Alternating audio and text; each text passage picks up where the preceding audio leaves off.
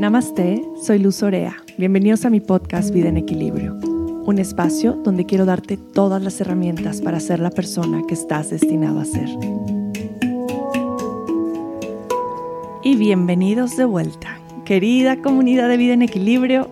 Es un placer para mí, como siempre, poder compartir a través de mi voz todo esto que resuena en mi corazoncito y que me dan tantas ganas de compartir con ustedes en cada episodio. Si eres nuevo, si eres nueva por aquí, bienvenido. Me alegra muchísimo que hayas llegado aquí tal vez por curiosidad, por recomendación o para traer más bienestar a tu vida.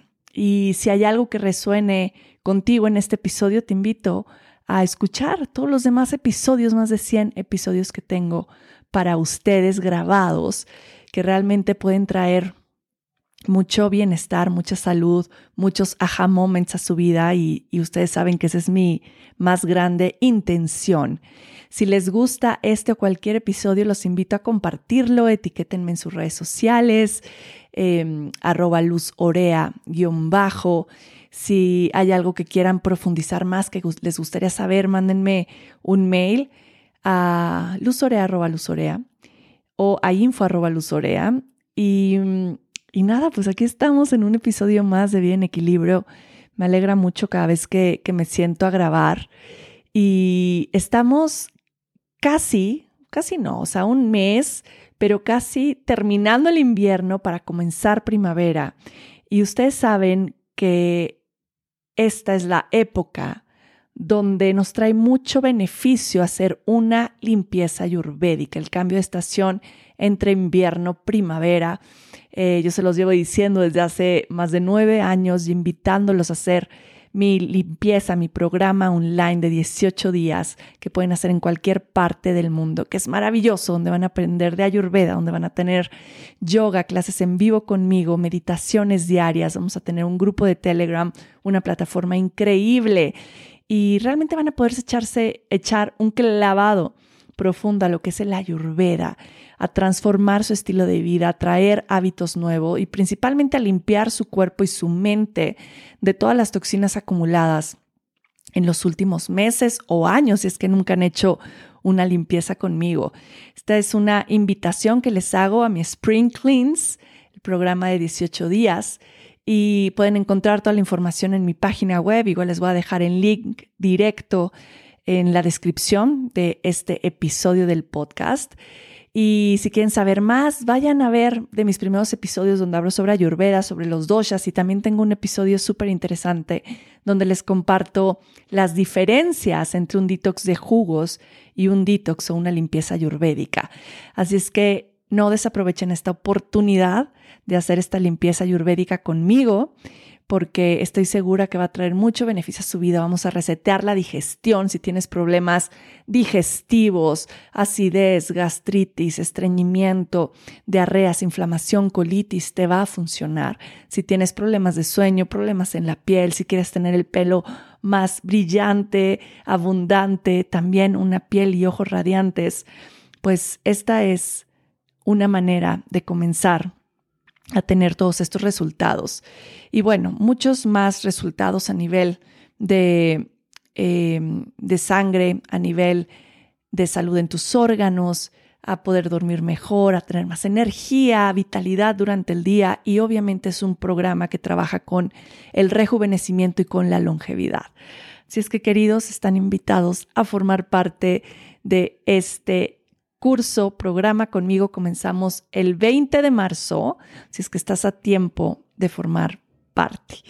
Y bueno, este episodio que tenemos hoy me emociona muchísimo porque yo les he hablado de la ayurveda en, en, muchas ramas, el ayurveda y el ejercicio, el ayurveda y la digestión, el ayurveda en general, y nunca habíamos tocado el tema de ayurveda y maternidad. Y para mí este tema, eh, pues obviamente resuena mucho con mi camino de mamá, para los que no me conozcan, yo tengo una hija de 14 años, mi chiquita de 8 años, y pues desde que nacieron yo he estado aplicando estos conocimientos de Ayurveda en mi vida y también en las de ellas. Y obviamente puedo ver el impacto que hay en su salud, tanto física como emocional. Y hoy tengo una, una invitada especial que me alegra mucho que esté hoy con nosotros. Nos pudo compartir un poco de su experiencia como mamá y el traer la ayurveda, eh, aplicándolo en el día a día con sus hijos. Realmente la plática está deliciosa. Estoy segura que la van a disfrutar, se van a reír con nosotros,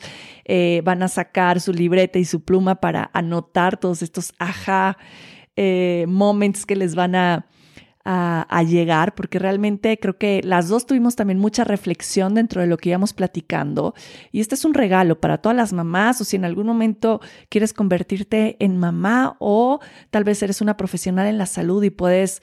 Em, traer algunos de estos conocimientos a tu, a tu práctica, pues bueno, qué mejor. Espero que sea de mucho beneficio. Y hoy tengo con nosotros a María Isabel Magui de Ayurveda Intuitiva. Marisabel descubre la Ayurveda mientras se certificaba como maestra de Hatha Yoga y comienza su gran interés en estudiarla a profundidad al ver los rápidos y efectivos resultados que logró al aplicar algunos principios en su hija diagnosticada con ADHD, con déficit de atención, y su esposo que sufría de úlceras estomacales. Se certificó como Ayurveda Practitioner y continuó estudiando para convertirse en Ayurvedic Doctor, de la mano del doctor Bharat Vaidya, cuya escuela está avalada por el National Ayurvedic Medicine Association o NAMA de los Estados Unidos. Antes de iniciarse en Ayurveda y Yoga, se graduó como Communication Disorders Specialist en la Universidad de Utah y trabajó cinco años como terapista de lenguaje en Venezuela y Houston. Actualmente vive en Houston, Texas, con su esposo y sus tres hijos. Así es que aquí tenemos hoy a María Isabel con nosotros. Disfruten mucho este episodio. Pues Mari, un honor tenerte aquí en Vida en Equilibrio. Bienvenida. Me encantaría que pudiéramos comenzar porque pues te presentaras aquí con la comunidad de este podcast y nos contaras un poco de tu historia. A mí me fascina escuchar la historia que hay detrás de las personas que tal vez conocemos en, en las redes sociales, porque tú y yo nos conocemos por ahí y, escuchar las historias es algo que nos ayuda a conectar a mayor profundidad con las personas que nos escuchan, ¿no? Porque tal vez haya algo que nos resuena, nos identificamos y, me encantaría comenzar por ahí. Tu historia, ¿cómo llegas a la Ayurveda? ¿Qué es lo que te trae a compartir eh, Ayurveda y todos sus beneficios? Hola Luz, estoy feliz de estar aquí. Esto es como un sueño. Me encanta hablar entre colegas y compartir esto con el mundo, como ya lo estábamos hablando antes de empezar. Así que bueno, mil gracias por crear este espacio y sostenerlo y darme la oportunidad de estar aquí contigo. Mira, yo soy de Venezuela. Eh, yo me gradué como terapista de lenguaje pero en el momento en que Ayurveda entró a mi vida, justamente estaba pasando por una crisis profesional. Mm. Y de alguna manera la vida me estaba diciendo que la etapa de terapista de lenguaje, que creo que en México le llaman fonoaudiólogas, creo. Mm. No, creo que terapeuta de lenguaje, ja. Igual. Ah, ok. Ok, en algunos, creo que en España entonces. Bueno, en ese momento se me, se me estaba haciendo súper difícil continuar. O sea, me estaban pidiendo requisitos aquí en los Estados Unidos que se me estaba haciendo muy difícil obtener. Y como ya era mamá en ese momento, también eh, el, tiempo se me hacía muy difícil. En, en, en pocas palabras, fue un momento en donde yo profesionalmente me sentí súper vacía, o sea, mm. como atrapada en una situación que no podía salir. Y tú también lo estabas comentando antes, de empezar, de identificarse, ¿no? Yo siento que estaba tan identificada con ser la mm. terapista de lenguaje que me costó muchísimo aceptar que eso se acabó para mí. Y justo en ese momento, mi familia mi esposo y mi hija mayor, los dos están en unas situaciones de salud que para ambos no había una respuesta a nivel de medicina moderna. O sea, los médicos, en el caso de mi esposo, sufría de acidez, eh, estaba hasta teniendo úlceras, estaba tomando omeprazol, le dijeron que no podía dejar de tomar omeprazol, además, porque podía desarrollar un cáncer de estómago, y esto nos wow, nos congeló un poco. Y en el caso de mi hija, ella eh, me estaban diciendo en, el, en la escuela que estaba muy distraída, que no terminaba los trabajos eh, y que quizás necesitaba medicarla mm. por déficit de atención. Y, y yo me quedé como que, ¿what? Porque hemos sido siempre muy saludables. Eh, y en mi mente muy científica en aquel momento, eh, muy racional también, yo no entendía por qué no había una solución.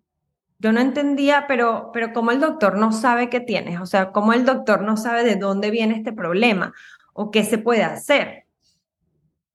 Y justo coincidió con el momento en que mi profesora de yoga me asomó la posibilidad de usar Ayurveda. Y yo nunca en mi vida había escuchado esa palabra. Y cuando comencé a estudiarlo, lo hice para mí primero, para entenderlo, y me comencé a dar cuenta de, desbalances que no me había dado cuenta que yo tenía porque era más emocional y yo me había conformado a que yo tenía esos problemas y que yo era así. Eh, por ejemplo, era una persona que eh, era como muy, absorbía mucho la energía de otras personas.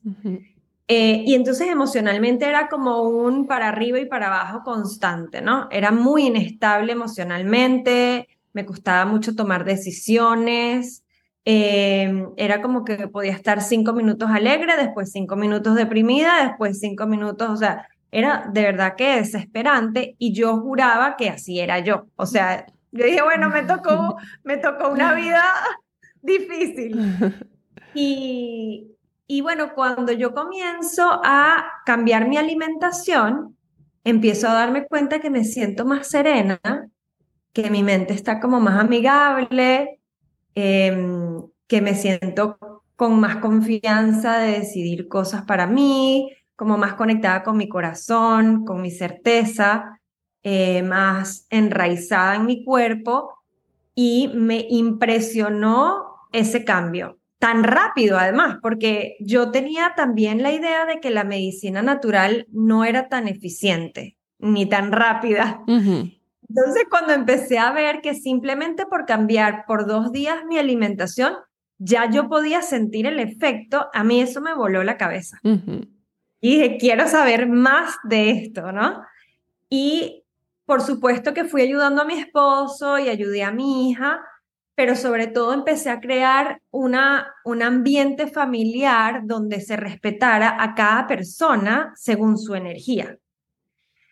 Y eso, wow, eh, mm. para mí el rol de mamá, y es uno de los temas que por eso quería que conversáramos hoy, el rol de mamá para mí ha sido bien importante, ¿no? Em, no digo que va a ser mi rol más importante, porque como decíamos al principio, no es todo lo que quiero hacer, quiero hacer muchas facetas, pero realmente mi alma quería experimentar lo que es ser mamá con a todo dar, ¿no?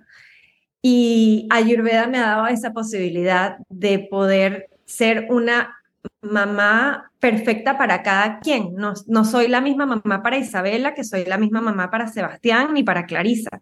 Soy diferente porque cada uno de ellos me necesita diferente.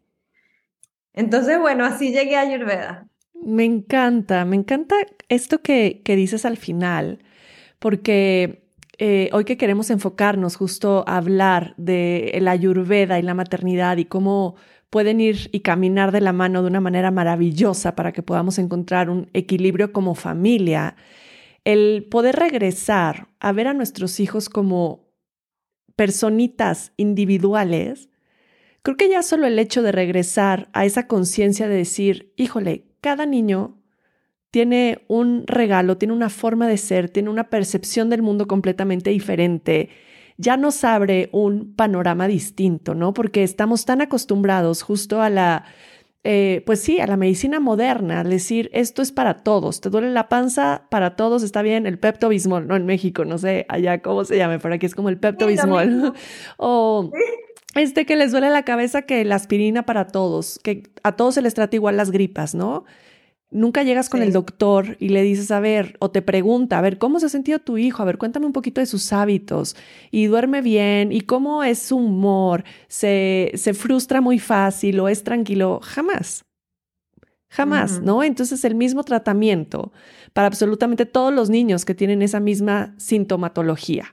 Y creo que desde ahí estamos como de alguna manera dejando de ver esa individualidad tan importante para encontrar este estado de, pues sí, de salud y de bienestar y de plenitud en nuestros hijos. Entonces, comenzar por ahí me parece algo maravilloso, porque creo que una vez que nosotros nos entendemos, como tú mencionabas ahorita, ¿no? Empecé por aprender Ayurveda para mí, para entenderlo en mí, y de ahí lo empecé a compartir. Creo que no, podemos enseñar a nuestros hijos esa conciencia de entenderse a ellos mismos si no lo hacemos primero, ¿no? Está clarísimo que ese es el primer paso para absolutamente todo, pero llegar a ese, a, mí sí se me hace un despertar de conciencia, es, es increíble, porque de ahí creo que como mamá te puedes desarrollar mucho mejor, tener menos frustración, ¿no? De decir, ay, claro, este, eh, a Lorenza le funcione más que, que la abrace o que la tape un poquito más en la noche. A Valentina no, eso no le funciona para nada, no lo tengo que hacer distinto. Te, te ayuda también, de cierta forma te da muchas herramientas para poder vivir una maternidad de una manera de más gozo, porque no sé cómo se viva por allá, pero de pronto en, en, México, y creo que es algo muy cultural, no sé, también en Venezuela, yo creo que tenemos muchas similitudes eh, culturales y también de, forma de crianza y, de familia, y familiar. Pero aquí de pronto es mucho peso sobre, y, se habla mucho del, sacrificio de la mamá, ¿no? De, de este tener que dejarlo todo y, y, que la maternidad cuesta muchísimo y que uno la sufre. Y entonces el mensaje, ¿no? El mensaje que se va pasando transgeneraciones o lo que recibes en la plática con las amigas y tú tal vez estás esperando tu primer bebé y así es que no, es cansadísimo y es sé qué. Yo creo que para mí, y, quiero que ahorita me cuentes también eh, desde tu experiencia, para mí, el haber podido de alguna manera em, implementar el ayurveda dentro de la maternidad, lo ha hecho un camino mucho más gozoso. Totalmente, Luz, impresionantemente gozoso y diferente.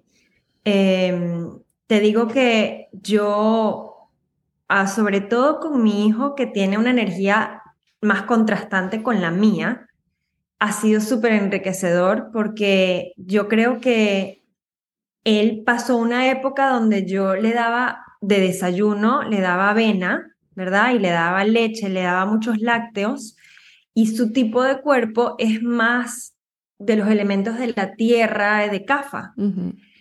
Y ese niño me lanzaba el plato de avena todas las mañanas al suelo. O sea, era así como que, ¿cómo hago para que entiendas que no quiero desayunar, no tengo hambre y menos un plato de avena con leche? O sea, eso no entra en este cuerpo.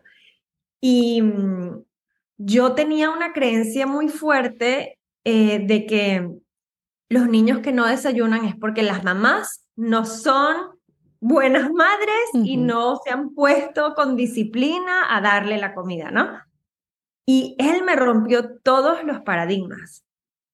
Entonces, haber tenido a Ayurveda en ese momento en el que justamente él probablemente tendría eh, como tres años cuando yo empecé a estudiar Ayurveda.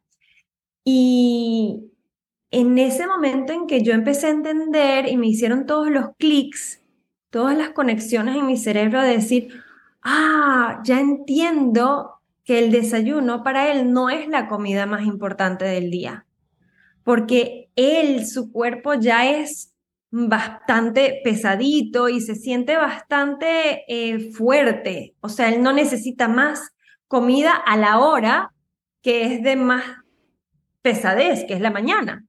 Él, más bien, el enfoque para él va a ser en el almuerzo, o inclusive ofrecerle algo que, que le abra más el apetito. Si, si quiero que coma algo en la mañana, ofrecerle algo en vez de un lácteo o en vez de un grano, tengo que ofrecerle algo que tenga, que le haga salivar un poco, que le estimule ese fuego digestivo en la mañana. Entonces, eh, no se trata de que ahora tengo un menú para cada quien, ¿no? Porque eso es agotador, eso no es el punto.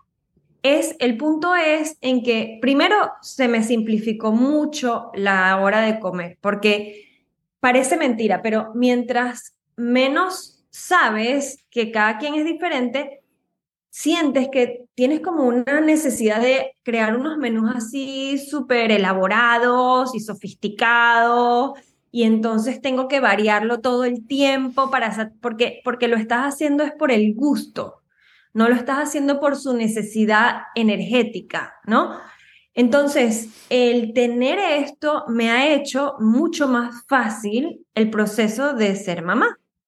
Y enfocarme también en que, bueno, no es que para todos tengo que eh, estar disponible para hacerles un masaje en la noche. O para todos tengo que ir a su práctica de actividades extracurriculares. No, para, para unos va a ser más relevante eso, pero para los otros va a ser más relevante unas palabras. O sea, porque va a depender de su energía, ¿no? Hmm. Entonces, sí, definitivamente, cuando yo me di cuenta de que él no necesitaba desayunar, si él decía no tengo hambre y yo poder decir eso está bien, ah, o sea, se me cayó una montaña de presión que antes me ponía que ahora no tenía.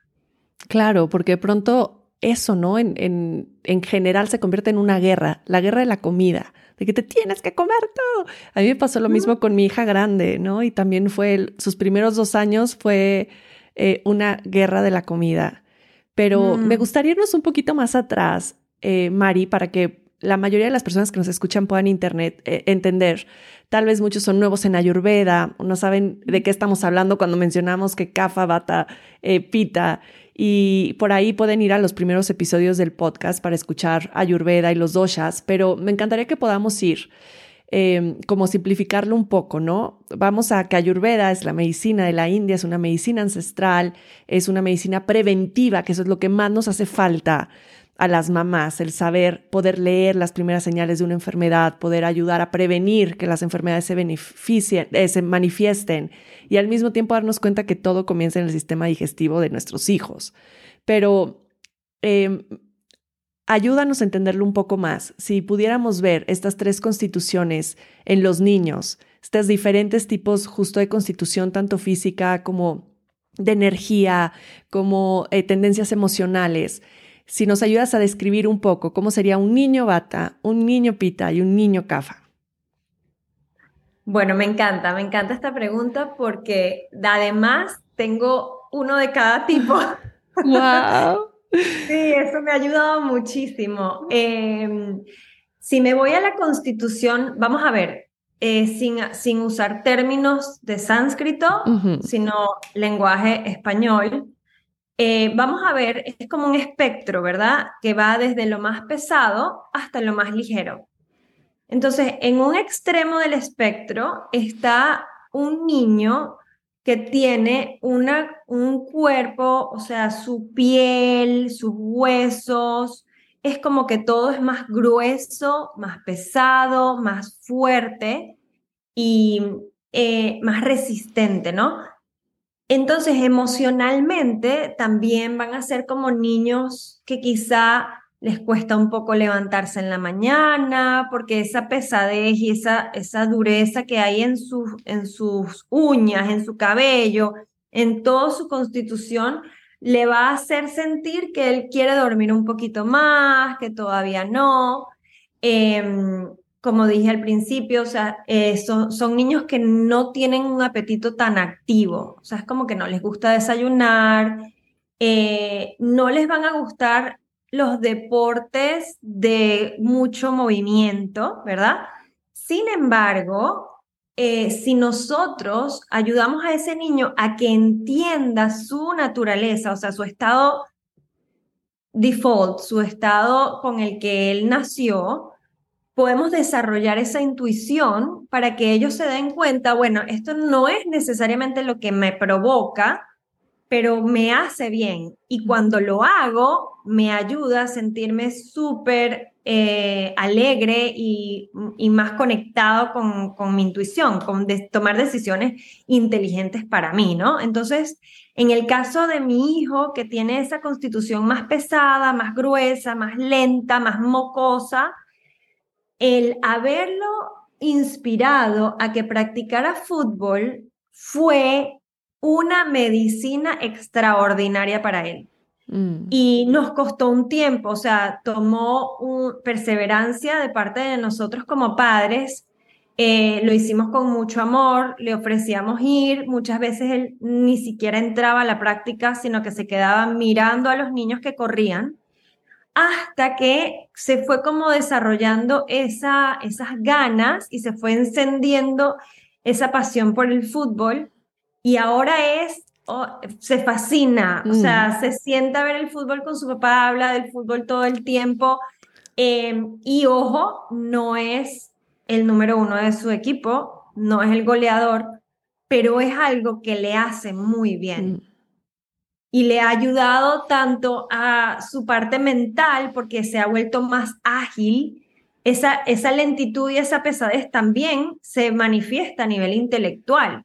Entonces, quizás son niños que les da, se cansan de leer, no les gusta leer, no les gusta eh, hablar, la parte expresiva también está como muy, o sea, son como niños más de sentir que de expresar verbalmente. Entonces, eh, como terapista de lenguaje también yo lo pude apoyar, pero, pero el punto es que en el momento en que él se empezó a dar cuenta de cómo él se sentía cuando él corría, eso le ayudó a, a, seguir con eso, ¿no? Fue como eso, conectando con, que, con lo bien que le hacía lo opuesto a lo que él es, que es el movimiento.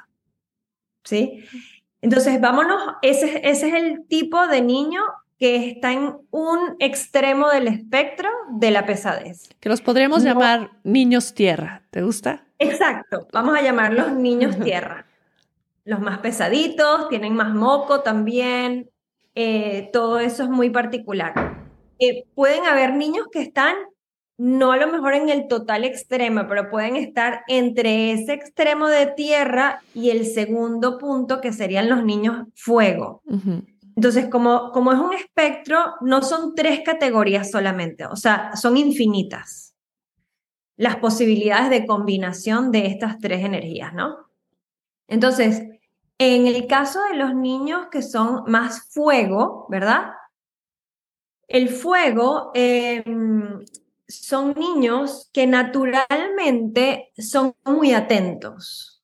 O sea, les interesa cuando tú hablas, eh, les interesa em, aprender, se interesan por los libros, eh, les gusta em, a ver, eh, tienen más hambre, el apetito es mucho más activo, ¿verdad?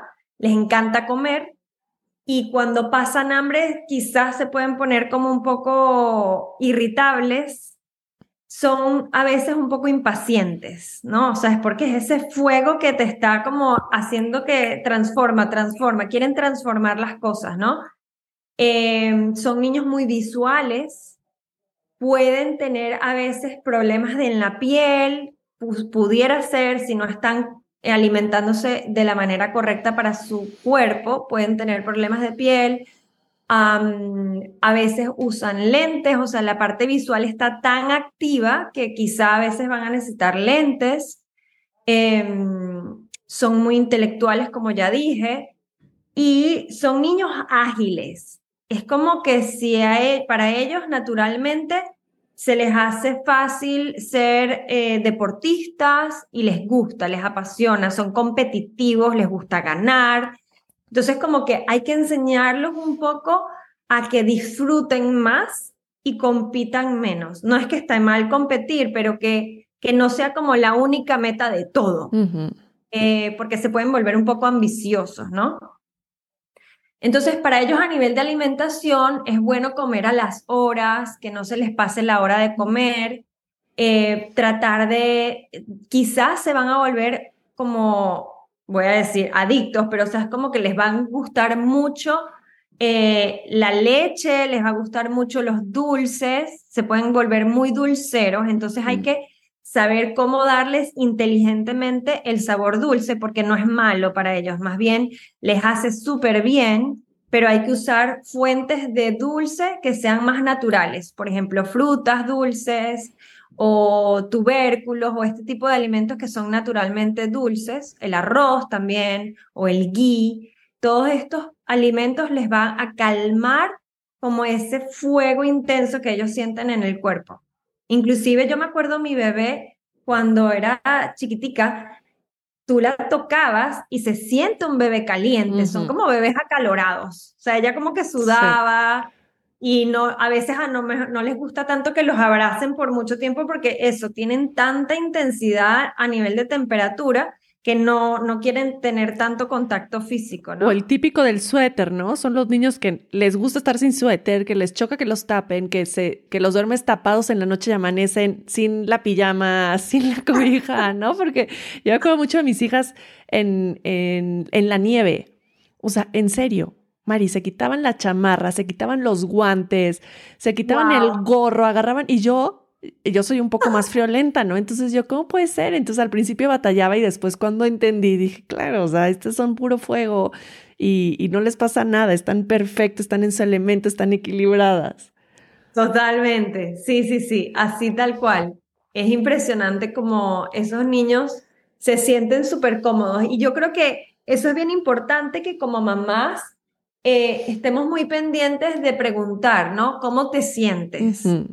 ¿Qué sientes con esto? Em, por ejemplo, mi hijo Sebastián, hay momentos en que no le gusta usar pantalón y después me fui dando cuenta, gracias a que lo escuchaba, a que él tiene una dificultad para que fluya su energía de, de excreción de la orina. Mm. Había un bloqueo allí, ¿no? Y entonces en las noches él me decía que tenía mucho calor en los pies. Mm. Y eso me ayudó a mí a darme cuenta de que él necesitaba una medicina que le ayudara a ir al baño, a orinar más porque había un bloqueo allí. Entonces es muy importante que les preguntemos. No digo que hay que hacer lo que ellos digan siempre, porque como dije en el caso de, de mi hijo varón, si yo hubiera hecho lo que él quería con el fútbol, jamás lo hubiéramos logrado, jamás él hubiera encontrado esa pasión. Pero es eso, es como, como escuchar y, conectar mucho desde, la, desde el te quiero ayudar. O sea, cuéntame más, cuéntame cómo te sientes. Y uno tener ese discernimiento de madre de, de decir, esto es simplemente un antojo o esto es algo que me está dando información valiosa de mi hijo. Y ahí es donde en Ayurveda aplicamos este conocimiento tan maravilloso que lo llamamos gunas, pero realmente son cualidades. Y esto ayuda mucho a los niños a saberse expresar y a nosotros a poderlos ayudar a sentirse mejor, ¿no? Entonces puedes utilizar como cómo se siente tu cuerpo, ¿no? Pesado, cansado, aletargado, se siente muy ligero, muy disperso, muy distraído, eh, frío o seco o oleoso, ¿no? Y de esta manera es mucho más fácil poderlos ayudar de, con esta frase que es como uno de los principios de la ayurveda, que es el igual incrementa igual, el opuesto sana. Entonces, si tu hijo se siente caliente, se siente irritable, se siente enojado y tú dices, ay, bueno, vamos a comer eh, pizza con papitas, con chile, y, ¿no? Y le haces que ese fuego incremente, estás haciendo el igual, incremente igual. Y entonces, como se está sintiendo tu hijo en este momento, se va a sentir peor. Entonces, la ayurveda te ayuda a saber que puedes ofrecerles lo opuesto para que logren encontrar un equilibrio en su sentir, que es justo lo que tú mencionabas ahorita con tu hijo y el fútbol.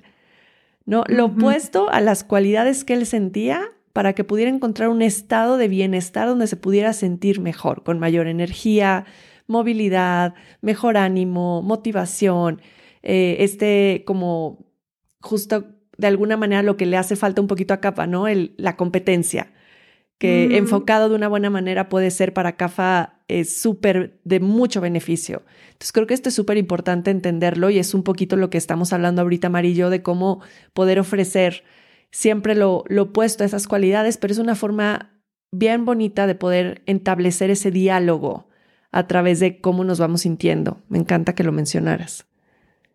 Espectacular, qué lindo, sí, ir, ir pensando, a mí pensar en los gunas o las cualidades me hizo sentir tan sabia porque yo podía escuchar, o sea, yo puedo escuchar a un médico súper reconocido con una cantidad de, de sabiduría, de, de información, y yo puedo entender la base de lo que él está hablando porque entiendo esas cualidades.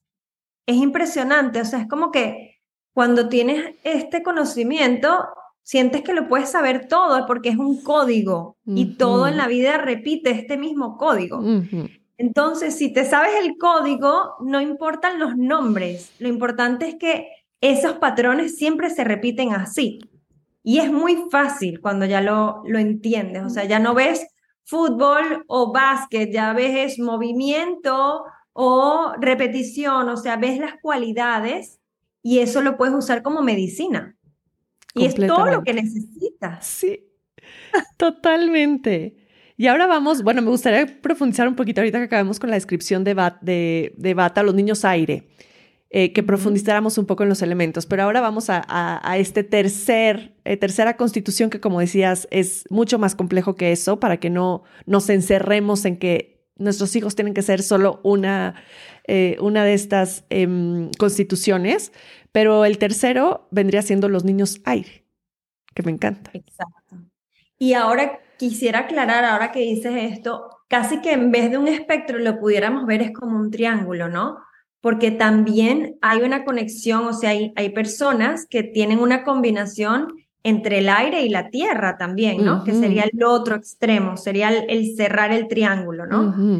Entonces, en, cuando hablamos de un niño que tiene una energía más de aire, estamos hablando de niños que tienen una tendencia a ser un poco más delgados, un poco más, eh, puede ser tímido, pero esa es la manera en que se va a mirar, pero realmente es un niño que tiene un mundo interior espectacular, que tiene mucha, mucha profundidad pero que a veces ese niño está tratando de ver cómo lo va a llevar hacia afuera, hacia el mundo externo, ¿no?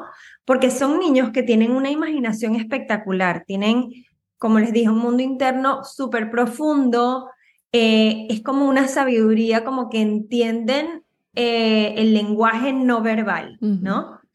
Em, son niños que les gusta mucho la música, les encanta bailar, yo me acuerdo mi hija que tiene esta constitución más de aire, que nosotros íbamos a la iglesia y ella lo que hacía era bailar toda la misa y todo el mundo alrededor era muerto de risa, pero ella todo era, nos hablaba y era así como haciendo con los, con los brazos hacia los lados, para ella todo era con movimiento, ¿no? Como lo que, lo que decías ahora, si nos vamos a las cualidades, sería movible, es una de sus cualidades más eh, eh, determinantes de esta energía. La movilidad y también en lo frío. Entonces, pueden ser niños que tienden a ser más friolentos, eh, les cuesta un poco más sostener el calor corporal. Entonces, em, puede ser que sean niños que busquen una persona con la que quieren estar, o sea, están como buscando a mamá y a veces puede ser difícil para algunas mamás tener un bebé con la energía aire porque van a necesitar mucho soporte de ti. Mucha contención. Mucha contención, exacto. O sea, están buscando como un sostén de la tierra que en este caso se lo va a dar mamá. Entonces, eh, hay que entender que son, van a ser, cuando sean bebés, van a ser como niños que quizás van a llorar un poco más, van a ser un poquito más llorones eh, porque ellos están recibiendo su parte eléctrica, el sistema nervioso es como que, como una antena que está todo el tiempo recibiendo información. Y ellos todavía no han aprendido cómo separar esto es mío y esto es de afuera, ¿no? Entonces hay que enseñarles un poco a entender eso, como a separar lo que están recibiendo de afuera y que ellos puedan desarrollar su propia contención para no depender de mamá tampoco.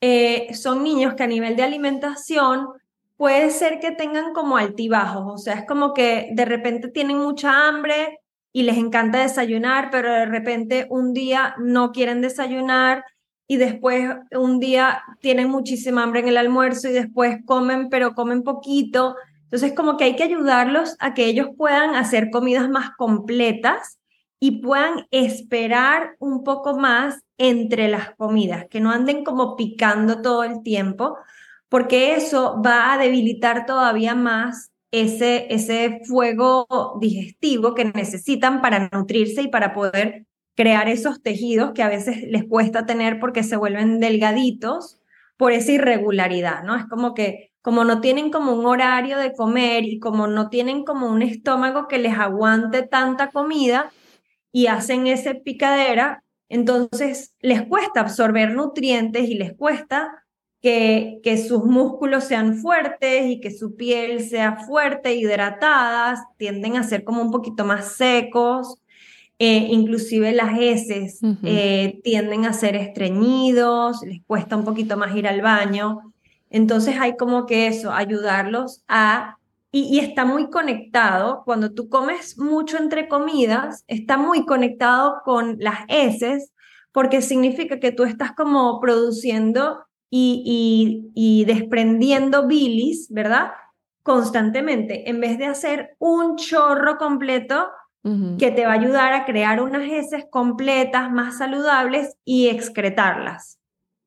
Entonces, si nosotros mejoramos sus horarios de alimentación y los ayudamos a comer comidas más completas, sus heces también se van a ver mucho más sanas y más grandes y más, más satisfactorias para ellos, se van a sentir mucho mejor. Porque además las heces, desde el punto de vista de Ayurveda, no son solamente material eh, que, no que no sirve para nada, ¿no? No son desechos, sino son también soporte.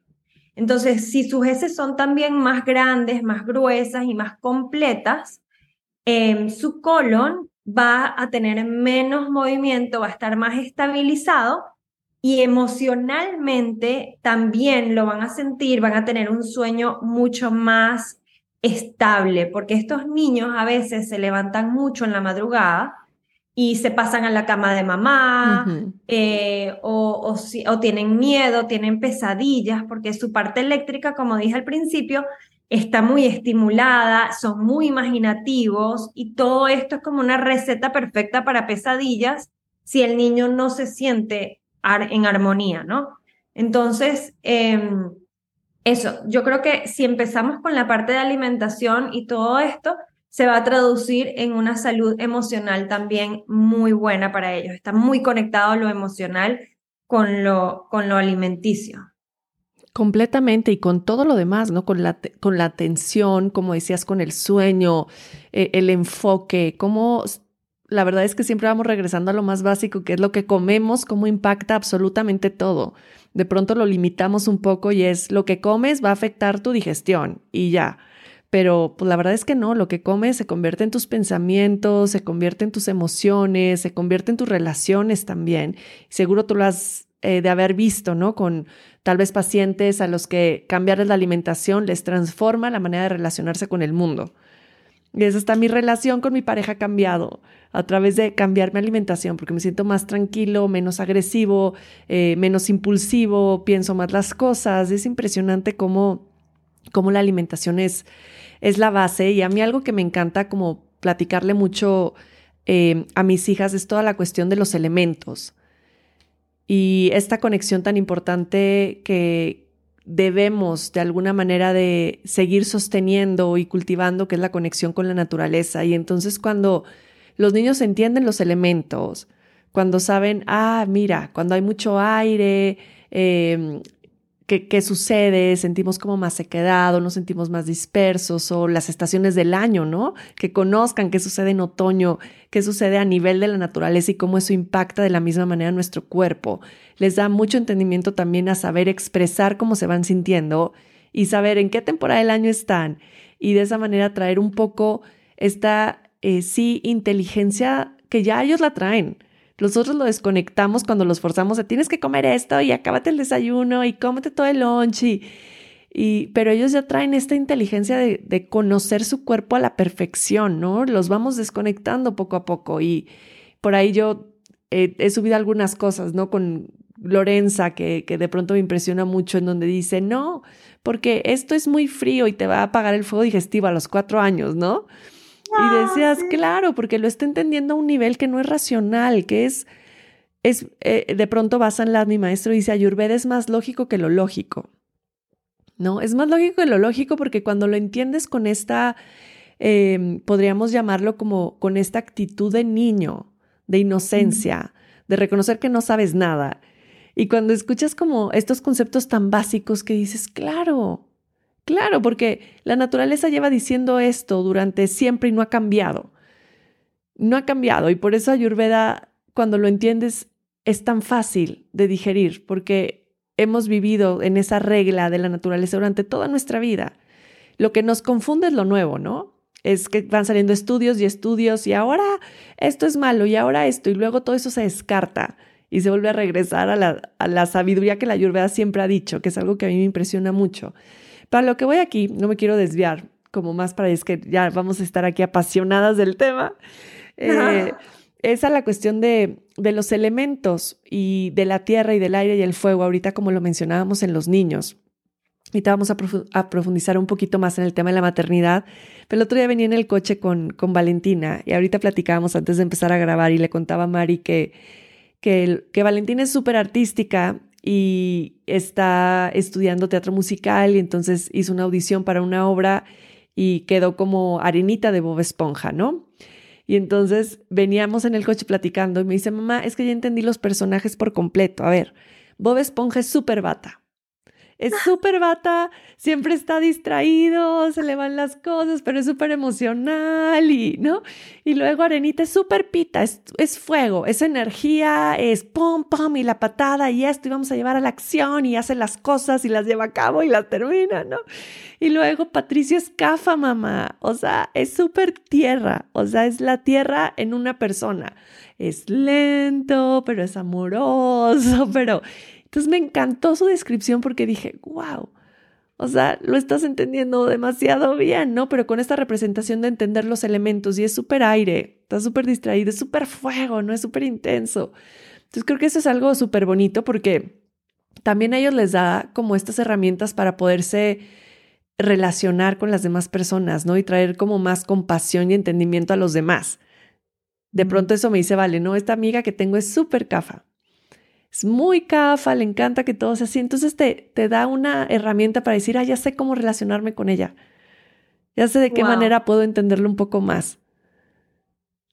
Wow, eso es espectacular. Eh, yo, yo lo veo igual. Creo que el, el mejor regalo que le podemos dar a nuestros hijos es que ellos puedan sentir yo puedo, yo, yo decido y yo puedo eh, saber qué es lo mejor para mí y que, y que ellos digan, wow, en mi casa me respetan mis mm. decisiones porque, porque las estoy tomando con inteligencia.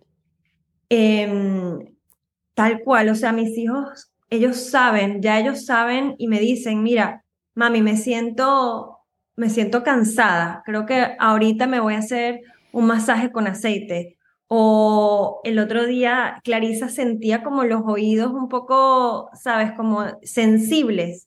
Y ya ella me pedía un gorro para salir de la casa con el gorro. O sea, wow, eso es, es el mejor regalo que le podamos dar a nuestros hijos, es que ellos sientan, yo puedo, yo puedo ocuparme de mí y lo hago mejor que nadie porque nadie está en mí, nadie me siente como yo me siento.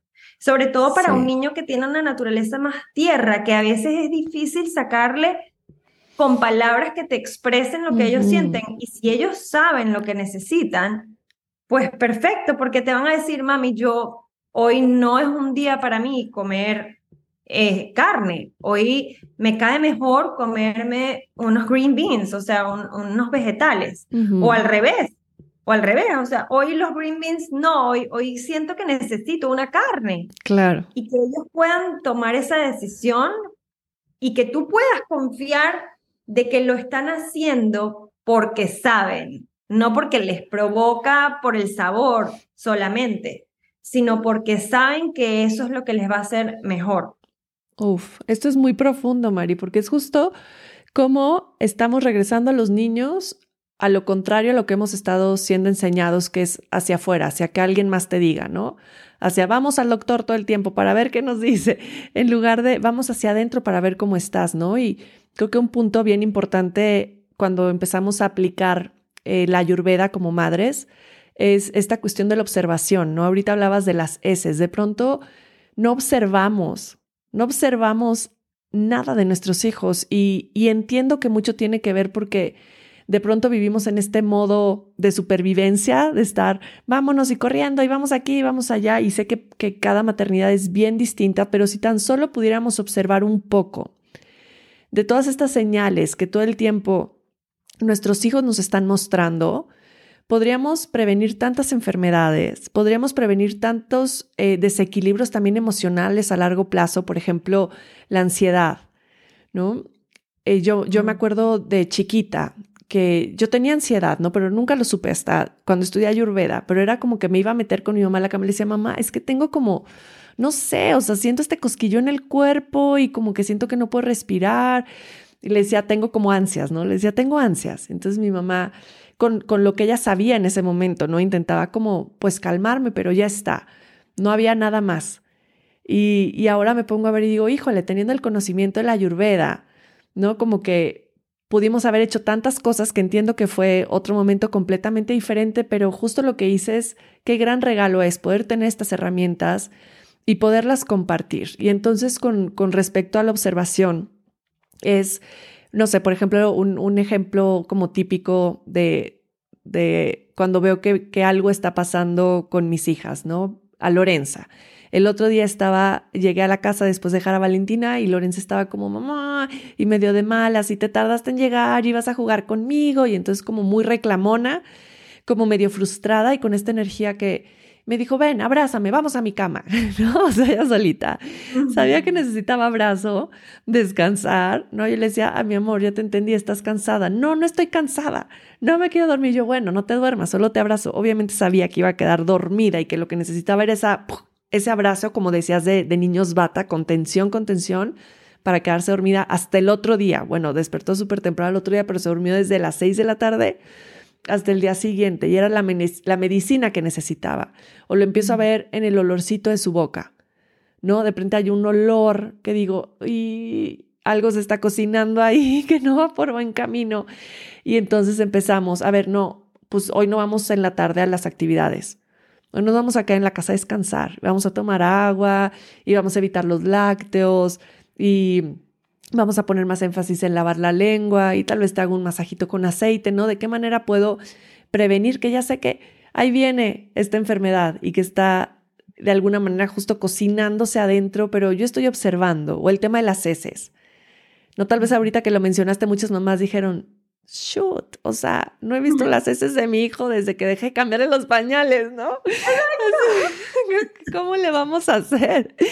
Pero es una pregunta que como mamá cuando estás en la ayurveda es, eh, fui, eh, fui a hacer popó, ah, este, ¿y cómo, cómo fue? ¿Un pedazo o varios pedacitos? ¿Manchaste el papel? ¿No? O sea, son como las preguntas típicas, así, ¿manchaste el papel? No, no lo manchaba, perfecto. Un pedazo, muy bien, entonces quiere decir que estás muy sano.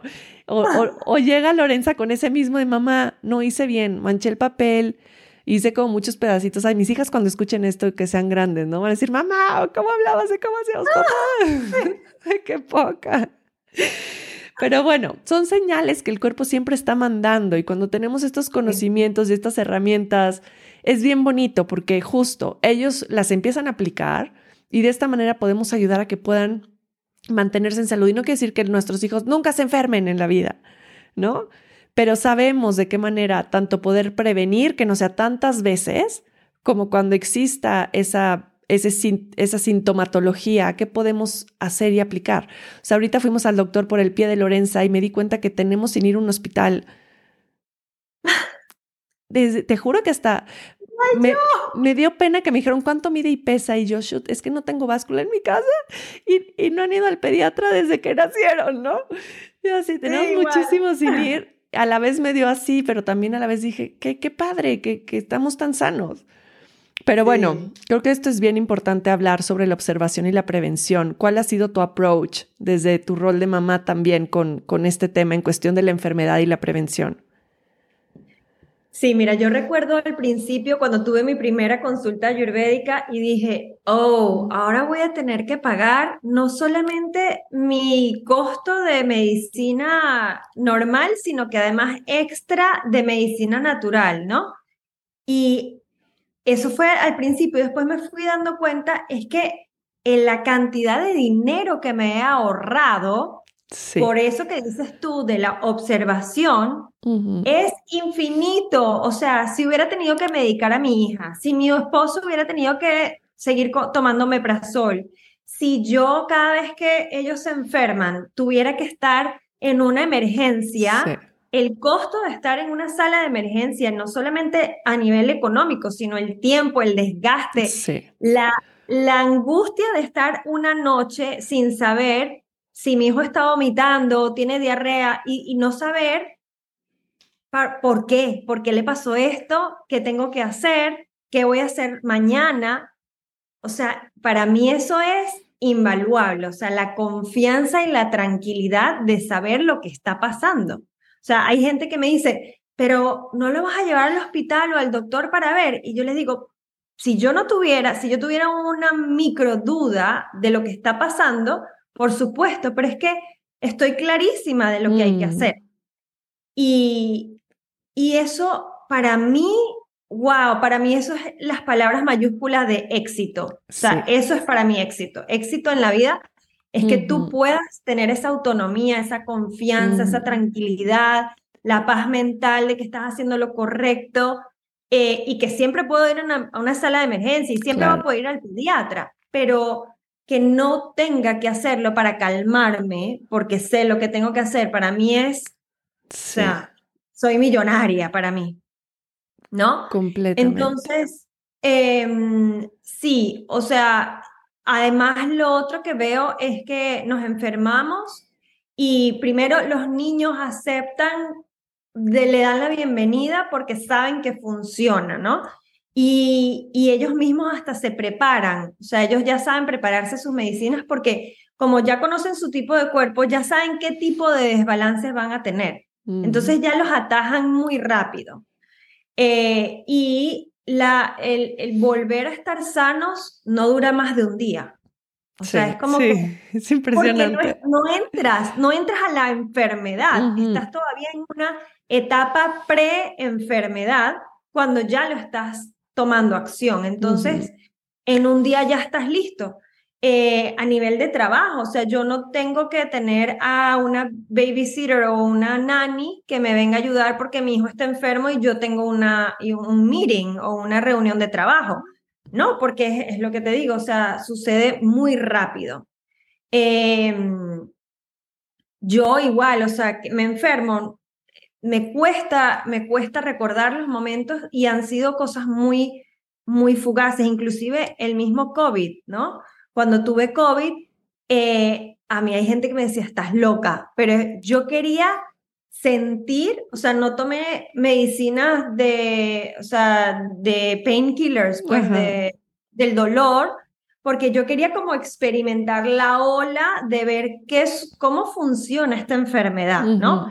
Pero eso lo puedes hacer cuando tú confías en tu cuerpo completamente y sabes en qué punto dices, ok, ya aquí, ya yo necesito una ayuda de medicina moderna, que para eso funciona. La medicina moderna está hecha para emergencias, no está hecha para sanar, ni para prevenir, ni para curar. Entonces, eh, y, y le agradezco enormemente que exista y gracias a que existe la medicina moderna, podemos darnos el lujo de, usar Ayurveda con toda confianza porque sabemos que si algo no termina de cuajar, pues me voy a una emergencia. O sea, es, el, es la unión, la integración perfecta de las dos medicinas. Claro. Pero darle a cada quien su lugar, ¿no? Y antes de que sea una emergencia, no tengo por qué tomar medicinas alopáticas, ¿no? Entonces, eso, haber vivido para mí el COVID y, y, nunca haber tenido miedo, nunca haber tenido que, nunca estuve agotada por esa época de la pandemia, porque siempre sabía que todo iba a salir bien. Em, y, y, eso, saber, saber como, ok, mi gestión ahorita no está bien, no debo comer, ¿no? O ya me, ya, ya me estoy recuperando porque me está volviendo el apetito. O mm. sea, eso para mí es espectacular, o sea, es, es la riqueza más grande de la vida. Completamente, y creo que también es algo que que como, como mujeres y, me imagino que también en los hombres, me encantaría entender un poco más su perspectiva, pero cómo vamos desconectando, pues sí, de nuestra intuición, ¿no? Y mucho de lo que hablas ahora es esta, es esta conexión también con nuestra propia intuición y creo que desde que estamos embarazadas nos van desconectando de ahí, ¿no? Desde el libro de qué esperar cuando se esté esperando y entonces ya esperas que te pase el síntoma y entonces siempre es ve al doctor o ve al libro en lugar de, a ver, échate un clavado contigo y escúchate y ve cómo te estás sintiendo y ve qué, qué herramientas eh, o justo medicinas de la naturaleza puedes traer presentes para sentirte mejor, pero al final siempre es esta desconexión que, que obviamente yo trayendo como, como en este momento mucha compasión hacia todas las mamás desde el lugar en el que cada una nos encontramos. Claro que entiendo, porque nos desconectaron desde antes de estar embarazadas y luego cuando estábamos embarazadas más, ¿no? Tanto en la cuestión de parir, eh, tanto en la cuestión de los nueve meses de embarazo, tanto en la cuestión de que nacemos y, y queremos estar pidiendo todo el tiempo consejos de cómo hacer, de cómo maternar, cuando realmente ya esa sabiduría ancestral está como chip, así, eh, puesta dentro de nosotros, ¿no? Pero estamos como tan desconectados que nos cuesta mucho escuchar.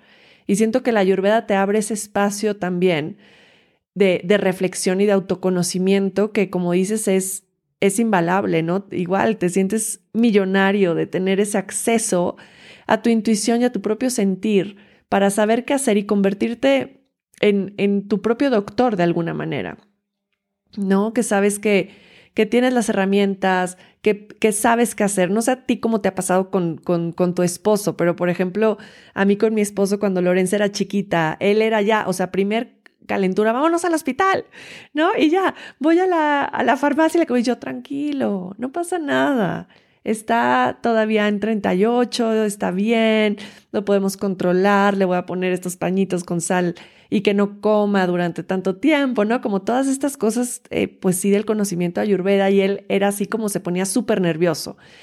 Pero yo muy confiada en que sabía que era lo que tenía que hacer, ¿no? Y al final veía que, que salía bien y como que ya se calmaba, pero los primeros años fue que a él le costaba mucho entender que yo no la llevaba al hospital por cualquier cosa, como estás diciendo, ¿no? Honrando la medicina moderna y la medicina tradicional de la Ayurveda, las dos con sus múltiples beneficios y, momentos ideales para utilizar. Pero para mí era muy fácil confiar. Y a él siempre le, costó trabajo, ¿no? poderme hacer caso y decir, no, sabe, Luz sabe qué es lo que tiene que hacer ahora ya. Es completamente diferente, pero al principio sí fue un poco eh, pues sí, contrastante estas dos maneras de, de sobrellevar la enfermedad. ¿A ti cómo te fue con eso? ¿O te está yendo? es, todo un, es toda una experiencia. mira, yo siento que para él le tocó una, como un reto bien grande desde el principio, porque yo apenas empezando a estudiar Ayurveda, estaba embarazada de Clarisa, de mi más chiquita, y yo intenté, eh, di la oportunidad de ir, tengo que explicar un poco el, el contexto, ¿no? Este parto era mi tercer parto y yo había tenido cesárea con Sebastián, con mi segundo, pero había tenido un parto natural con la mayor, ¿no? Entonces yo sentía que como había pasado tanto tiempo entre uno y otro, pues yo quería volver a experimentar el parto vaginal. Em, pero bueno, yo quise como que, bueno, no me voy a cerrar a que no lo, no lo puedo hacer en un hospital, y tuve un par o tres eh, obstetras, pero cada vez que estaba allí em, había mucho miedo con que con que no se podía hacer un VBAC, que, es lo que se llama un vaginal delivery after mm. C-section, ¿no? Eh, y me hacían, me estaban obligando a que yo tenía que firmar papeles eh, para, para quitarles a ellos cualquier mm. consecuencia negativa que hubiera, porque ellos decían que tenía que poner una eh, anestesia desde el momento en que yo llegara al hospital. Y como ya yo me conozco, o sea, mi primer parto fue larguísimo, me tardé dos días en trabajo de parto prácticamente.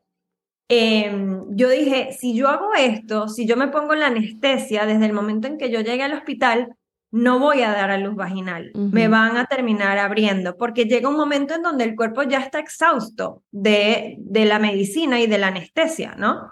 Y además yo sabía que eso iba de alguna manera a bajar la velocidad de dilatación de mi cuerpo, ¿no? Como ya yo sabía que mi cuerpo tarda en crear ese, ese, ese estado ideal de parto, me, yo tenía pesadillas que estaba en el hospital y me obligaban, o sea, que casi que yo me quería salir por una ventana e irme a mi casa. Yo decía, esto es horrible. Llegó un día, luz, en que yo tenía cita con, con el obstetra y dejé mi, mi billetera y no tenía mi identificación y no me dejaron entrar a la cita. Y ahí fue cuando yo dije, es que yo no quiero entrar a la cita, realmente yo no quiero. Y por eso estaba creando todo eso. O sea, había tráfico cuando iba a la cita, se me quedaba la billetera, yo mm. estaba siempre súper ansiosa, terminaba como discutiendo porque ellos también me querían vacunar de muchas cosas que yo no sentía que era necesario porque soy una persona 100% saludable. Mm. O sea, yo entiendo que esas medidas se hagan para, para la cantidad de gente que ellos tienen que monitorear y, mantener saludable. O sea, yo lo entiendo, no estoy en contra, pero no es para mí, porque ya yo estoy en un camino donde yo sé y, y yo estoy tomando todas las medidas de estilo de vida y de alimentación que son las mejores para tener un parto donde no necesito intervención de ningún tipo. Entonces, bueno, llegó el momento en donde tuve que tomar la decisión y mi esposo me tuvo que acompañar en esa decisión y para él fue una decisión increíblemente difícil no dar a luz en un hospital. Y fuimos a conocer a la partera y menos mal que de verdad la partera es una mujer espectacular, con muchísima experiencia, ella decía, yo he, yo he tenido muchos partos así de, de natural después de una cesárea, todos con muchísimo, o sea, los, los niveles de, de éxito de ella han sido excelentes, inclusive hasta de gemelos, partos de gemelos y todo en, en, en, su lugar donde ella atiende. También evaluamos que, bueno, que pudiera llegar una ambulancia rápidamente en el caso que sí hubiera una emergencia, efectivamente. O sea, hicimos el trabajo, hicimos la tarea de buscar a la mejor posible, a la mejor persona posible que estuviera en un rango muy cerca de un hospital y yo hice el trabajo de cuidarme durante todo el embarazo, ¿no? Y llegó el momento en que él me dijo, está bien, vamos a hacerlo. Para mí, o sea, eso fue un regalo gigantesco que él me dio, porque yo sé que en el fondo él sí tenía dudas, pero confió en mí. Y mm, además tuvimos que pagar todo lo que ya venía de cuentas de obstetras y además extra este mm. nuevo camino, ¿no? O sea, fue como pagar dos partos. Mm. Pero yo le decía, es que esto va, o sea, esto yo no me lo voy a perdonar si yo no lo hago así. O sea, estoy yendo en contra y creo que eso ha sido una de las lecciones más grandes en mi vida, que cada vez que yo voy en contra de lo que siento, creo puro desastre. O sea, creo drama, creo conflicto, creo arrepentimiento, creo culpa, siento que lo odio a él por no dejarme eh, hacer lo que yo siento. Entonces, hemos, hemos creado como, como equipo, hemos creado un gran respeto por él tomar sus decisiones y yo tomar mis decisiones, ¿no? O sea, yo les respeto a las que él tome. Si él quiere tomar antialérgicos, si él quiere tomar, si él quiere tomar em, merengadas de proteína y si él quiere hacer ejercicio como loco, está bien. Sí. Pero yo no. y él está bien con eso también, ¿no? Eh, cuando viene al tema de los niños, él ha visto la gran, el gran beneficio de tener niños cuidados de manera natural porque son niños increíblemente saludables, increíblemente estables emocionalmente eh, y niños independientes y, responsables ¿no? de, su, de lo que ellos ponen en su cuerpo. Entonces, como él ha ido viendo poco a poco ese beneficio, como lo que tú estabas diciendo, pues a medida que él fue viendo, oye, esto funciona, esto es eficiente, esto no me crea problemas y yo me he agarrado también esta responsabilidad porque yo entendí que él necesitaba como esa confianza y el ver los resultados. Entonces, yo pasé como por una época donde yo me agarré todo para mí, como que toda esa responsabilidad sin, sin estarme quejando y sin estar, o sea, sino simplemente de verdad hacerlo, hacer el trabajo para que él pudiera ver que yo lo estaba haciendo y que funcionaba y que, estaba, que era la mejor para nuestra familia, ¿no? Mm. Entonces, ese, ese proceso además a mí me ayudó muchísimo porque me ayudó a convertirme además en una mujer mucho más disciplinada, mucho más organizada. Eh, tuve que tener muy, muy limpio mi, mi alimentación y muy todo para poder ser un ejemplo para mis hijos también. Mm. Entonces, eso no me ha dejado sino mejorías y avances y evolución para mí como ser humano. Entonces, no me puedo quejar de nada. Y cada día siento que eso, hemos, hemos construido una familia de mucho respeto, de mucha integración, de lo que se necesita en el momento, de mucho mm. discernimiento, de saber cuándo es esto y cuándo es lo otro, ¿no? Eh, entonces, bueno, no digo que estamos geniales y que, que, eh, acordamos todo fácilmente, hay momentos en que hay que hacer ciertos tipos de discusiones, pero, pero nos respetamos muchísimo. Qué lindo, Mari, qué lindo eso que compartes, porque al final, justo como hablábamos de las relaciones, ¿no? Cómo, cómo en la familia el entender la ayurveda puede traer mucha empatía entre todos, ¿no? Y, y, eso genera mucho paz también en los vínculos, porque entonces sabes que tu hijo no, no va a haber forma que lo levantes a las seis de la mañana para ir a correr, pero tal vez a las nueve si te acompaña una caminata. ¿No? Y lo entiendes y entonces eh, no forzas, pero encuentras ese, ese punto intermedio en el que puedas entender y respetar al otro, pero también eh, encontrar esas, esas maneras de, pues, de vincularse y que las cosas funcionen. Y creo que ese es, pues, también uno de los grandes regalos de, de la Ayurveda en todos, pues, y en todos los aspectos. A mí me, me encantó mucho lo que mencionaste de tu parto. En, en nuestra familia fue igual con, con Lorenza, con mi segunda hija, que también decidimos el parto en casa y para Alan también fue de, pues sí, de miedo, ¿no? Tomar esa decisión y decir, híjole. Em, pero al final, pues fue algo, algo precioso y, y salió maravilloso y, y, también esta confianza, ¿no?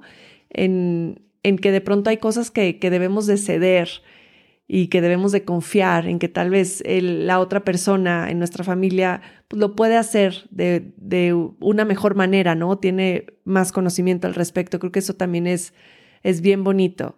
Por ahí en México decimos mucho como elige tus batallas. Exacto.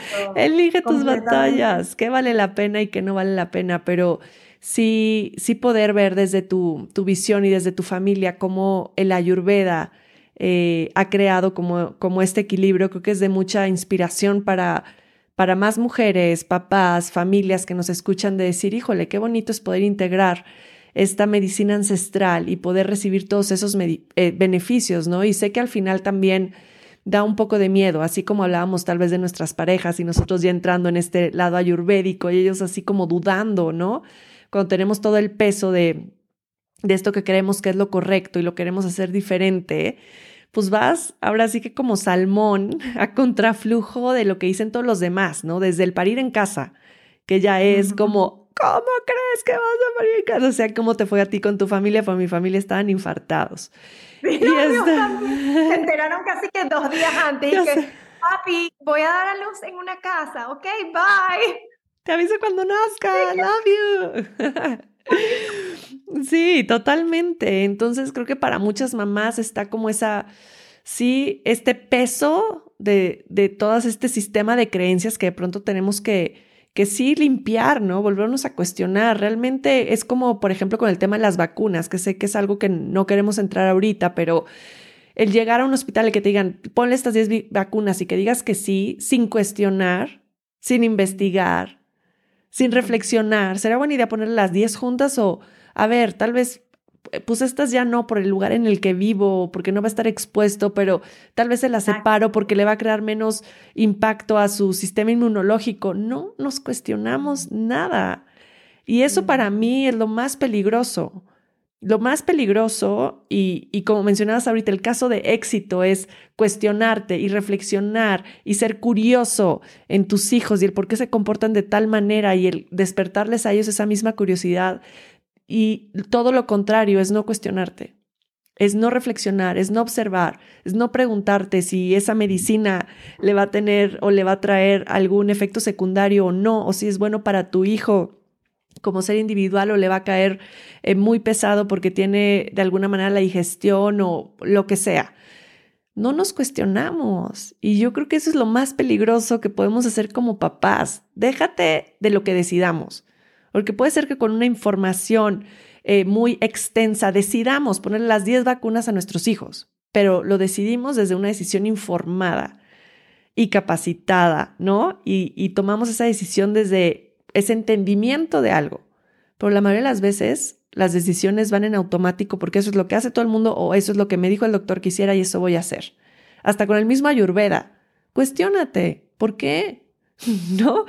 ¿por qué me va a hacer bien el NIM? ¿O por qué ponerme aceite en el cuerpo? O sea, no solo lo va a hacer por hacer, ¿por qué? ¿Cuáles son sus beneficios? ¿En verdad me traerá algún beneficio a mi vida o no? ¿O a mis hijos? Entonces creo que tenemos que ir más profundo, ¿no? Como esta, esta invitación de la Ayurveda siempre es esa, ¿no? Ver todo de raíz. ¿Qué hay detrás de, las cosas? ¿Qué hay a raíz de, de que nos sintamos de tal manera o que no queramos comer ciertos alimentos y, y siempre estar buscando a eso eh, te da mucha más paz justo en todas las decisiones que tomes, porque sabes que las estás haciendo desde esa información, desde esa indagación, desde esa reflexión. Y yo creo que eso es lo que, aparte de la intuición, te hace sentir seguro con las decisiones que tomas, ¿no? Como papá o como mamá. Saber que lo estoy tomando una decisión. No hay. No hay, porque, porque sabes que las tomaste completamente alineadas. Totalmente. Entonces, sí siento que es, es, es precioso y, y, me encanta escucharte y saber cómo también eres súper apasionada del tema y creo que nos podríamos ir aquí hablando tres horas acerca de Ayurveda y la familia y los niños, pero realmente sí queríamos compartir un poco de, de la maternidad y el Ayurveda y creo que eh, con, con, esta hora que llevamos platicando se van a llevar un muy buen acercamiento acerca de cómo es vivir el Ayurveda. Eh, como mamá y como familias. Y, y, algo que mencionaste al principio que me gustaría también eh, afianzar un poco, que hablabas de, de no es hacerlo más complicado, sino hacerlo más sencillo, ¿no? De pronto eh, a muchas mamás también eso les preocupa, ¿no? Y ahora, o sea, va a ser más complicado todo y voy a tener que hacer 10 menús diferentes y la verdad es que es todo lo contrario. Yo una de las recomendaciones más grandes que doy es, por lo menos si te vas a comer por estación, ya tienes un gran paso ganado, ¿no? Que todos coman de manera estacional, ahí ya, hay un gran paso, pero también otra cosa que, que decías como, pues no voy a ponerle aceite todas las noches y yo volverme el esclavo de las rutinas de mis hijos, sino es que los enseñas a tomar esa responsabilidad y hacerlo. Lorenza desde los siete años, e, ella fue apenas, se pone aceite en el cuerpo antes de meterse a bañar ella se pone el aceite en el cuerpo y se mete a bañar. Obvio no se da el masaje de cinco minutos, medio se lo unta, pero ya ella se está haciendo responsable y ya se da cuenta, mi piel está súper seca, es que no me he puesto mi, aceite en dos días, mamá, se me ha olvidado. Y yo, pues ponte tu aceitito para que tu piel esté humectada y la sientas bonita y no sientas tu piel seca. Entonces, eh, eso es bien lindo porque también les enseñas a tomar parte de la responsabilidad. Impresionante, sí, eso es totalmente cierto. Y, y la responsabilidad, a veces creo que tenemos como el concepto de que responsabilidad es algo pesado y algo que no queremos, em, pero cuando lo vemos desde el punto de vista de de que soy independiente porque soy responsable y soy, em, soy quien puedo darme el mejor bienestar, ¿no? Eh, porque me conozco tan bien y cuánto, cuánto tiempo, cuánto esfuerzo toma observarse. Es nada. En cambio, cuánto tiempo y esfuerzo toma estar buscando constantemente una receta nueva o vamos a ver si esto les va a gustar a los niños o vamos a tener que ir a volver a llamar y estar en, en, lista de espera para que nos atiendan, para que nos digan algo y que, y que lo más lamentable es que ese, esa persona o ese especialista no tiene toda la información de lo que te está pasando. O sea, a mí me ha pasado con, con personas hace poco que estábamos haciendo una limpieza de estación y una de las chicas me decía, eh, me arde la boca del estómago, ¿no? Y me dice, ¿qué podré hacer? Y yo le dije, bueno, hace unos días estabas comentando que tienes mucho trabajo y que estás estresada.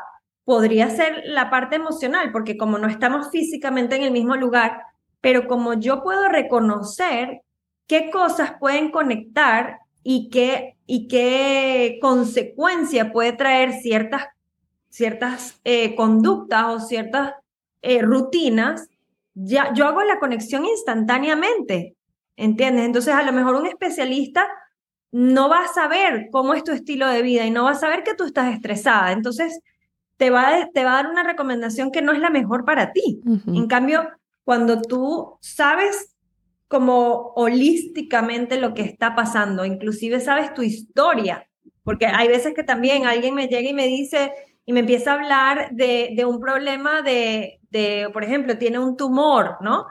Y me empieza a contar que desde pequeña era asmática y que en su familia hay este tipo de, hay colesterol alto, ¿no? O sea, es como que es un código que te ayuda a, a, crear una solución mucho más acertada porque sabes cómo se comporta ese código. Tú sabes que tumor, colesterol y asma son tres situaciones que tienen una sola raíz, que es exceso del elemento tierra.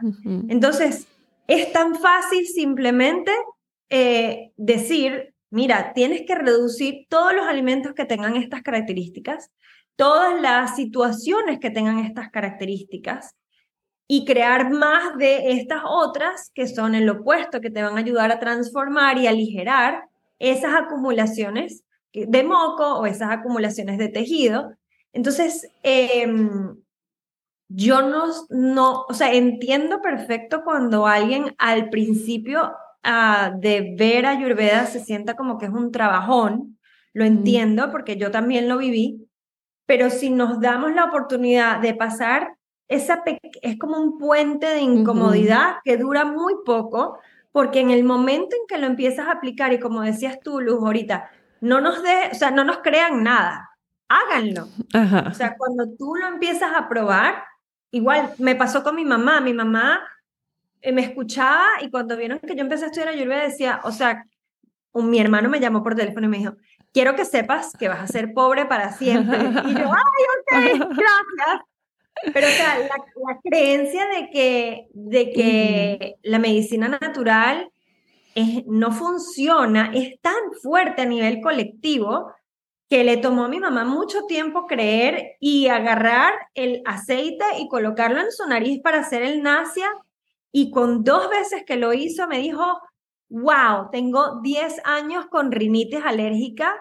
Todos los doctores me decían que no tenía cura, pues que me tenía que acostumbrar a vivir así. Y por estas gotitas que me acabo de poner en mi nariz, se me quitaron. O sea, me puedo lavar el pelo y puedo salir a la calle con el pelo mojado y no me da dolor de cabeza, no tengo migrañas.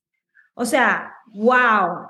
Eso yo, yo no puedo creer que el vivir así sea más complicado que el vivir en la incertidumbre de qué está pasándome y qué hacer al respecto.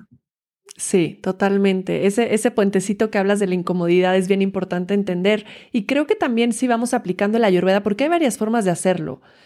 Y, sé que, muchos profesionales lo comparten también desde ese lado porque es su manera de enseñarlo y a muchas personas les funciona, ¿no? Que es desde, vas a empezar con estas 100 rutinas diario y tun, tun, tun, a mí, como así lo aprendí, no me gusta compartirlo desde ese lugar, porque ya lo vi en mis pacientes también y sé que no funciona. En algún momento colapsas porque es insostenible y menos en nuestro tiempo moderno y en, en, el occidente, ¿no? Tal vez en el oriente puede ser que en ese ritmo de vida y con otras circunstancias funcione, pero yo digo, a ver, poco a poco, muy amoroso, implementando una cosa a la vez que funcione y después implementas la otra, se siente más bonito y es mucho más fácil. Y no me vas a dejar mentir, Mario, a mí me encantaría ir cerrando con este tema acerca de las rutinas. Pero cuando nosotros vamos enfocando, más bien aplicando estas rutinas ayurvédicas en nuestra vida como mamás, ahorita que estamos hablando específicamente de mamás, en ponernos el aceite en el cuerpo en la mañana, en lavar nuestra nariz, tal vez en cepillar nuestro cuerpo o limpiarnos la lengua, ¿no te cambia por completo tu estado de presencia como mamá?